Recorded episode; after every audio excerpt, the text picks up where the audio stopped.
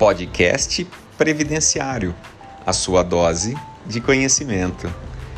Hoje falaremos sobre uma matéria que foi veiculada no site previdenciarista.com.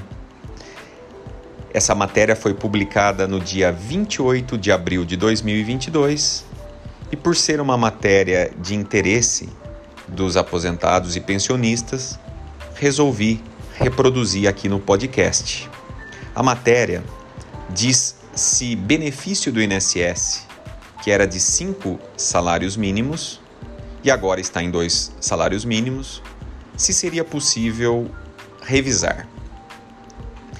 Basicamente, diz a matéria que o que ocorre é uma diferença nos percentuais dos reajustes anuais entre os benefícios do INSS e o aumento do salário mínimo nacional, fatalmente gerando um achatamento dos benefícios em relação ao salário mínimo. Os benefícios do INSS e o salário mínimo têm um reajuste em comum, o INPC. Contudo, o salário mínimo nacional pode ter um reajuste extra, que é a possibilidade do governo dar um aumento real como forma de estímulo à economia nacional.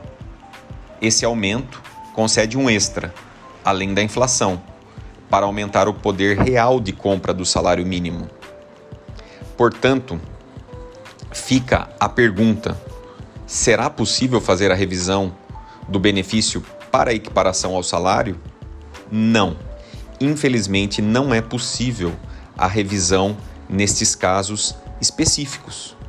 Obrigado e até o próximo podcast.